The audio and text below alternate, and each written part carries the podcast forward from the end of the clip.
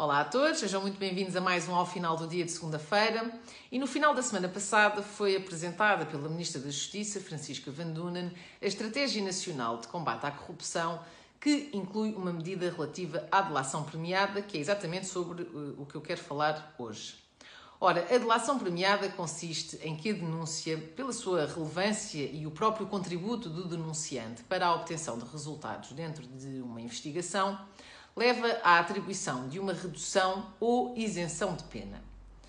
E o que está em causa com a inclusão desta medida é que quem estiver envolvido num crime de corrupção terá isenção ou redução de pena se denunciar outros envolvidos e ajudar na investigação, mesmo com o um inquérito já aberto. E apesar de haver alguns benefícios com a delação premiada, nomeadamente em relação ao combate ao crime organizado, com eventual eficácia em desmontar redes de crime organizado, no combate à corrupção, em que eventualmente é possível ressarcir o Estado de verbas retiradas ou ocultadas ilicitamente, eu pessoalmente vejo alguns riscos bastante deprimentes quanto à sua aplica aplicação prática. Desde logo, e pelos exemplos que se conhecem no mundo e onde esta proposta se foi naturalmente inspirar, a delação premiada é considerada prova em si mesma. Ou seja, a confissão é uma prova contra quem está a ser denunciado. Isto, obviamente, é um risco enorme para a justiça, pois eh, não só se pode condenar automaticamente o denunciado, como eh, perdoar automaticamente o denunciante. E é importante lembrar que o sistema jurídico português já prevê atenuação de penas com base no arrependimento do arguído e na sua colaboração com o processo. Portanto, o que está aqui em causa com a delação premiada, no fundo, é substituir a investigação pela denúncia.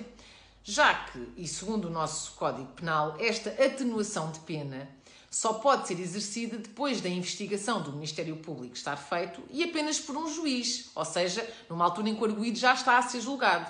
Enquanto na delação premiada, havendo a denúncia, a investigação deixa de ter um papel preponderante.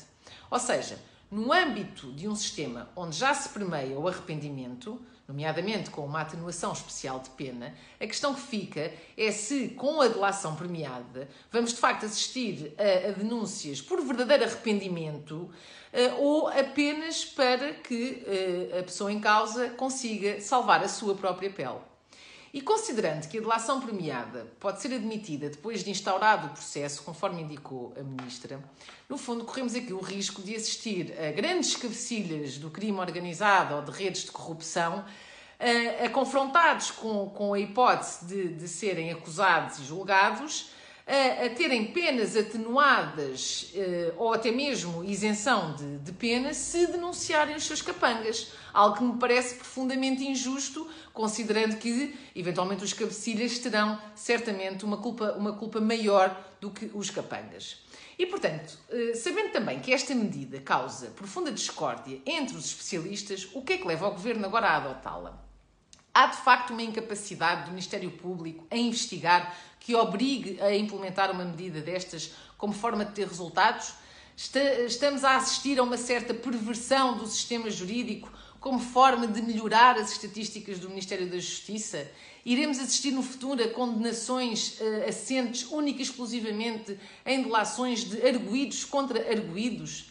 E de facto é, é, quase irónico ver o governo socialista vir agora trazer um instrumento tão ambíguo quanto este para o combate à corrupção. Portanto, isto no fundo para mim acaba por ser mais uma tentativa de lavar a cara do governo e de se tentarem desassociar do seu próprio histórico. Uh, em alguns momentos bastante duvidoso, enquanto tentam convencer a população de que estão, no fundo, a fazer maravilhas pelo país. Em concreto, neste caso, com, a, com o Ministério da Justiça e a, e a, sua ministra Francisca Van Dunen, que tanto precisam de aumentar a sua popularidade, depois de inúmeros casos bastante gravosos, não só para o Estado de Direito, como para a democracia e, obviamente, para o país e todos nós. Muito obrigada a todos e até para a semana.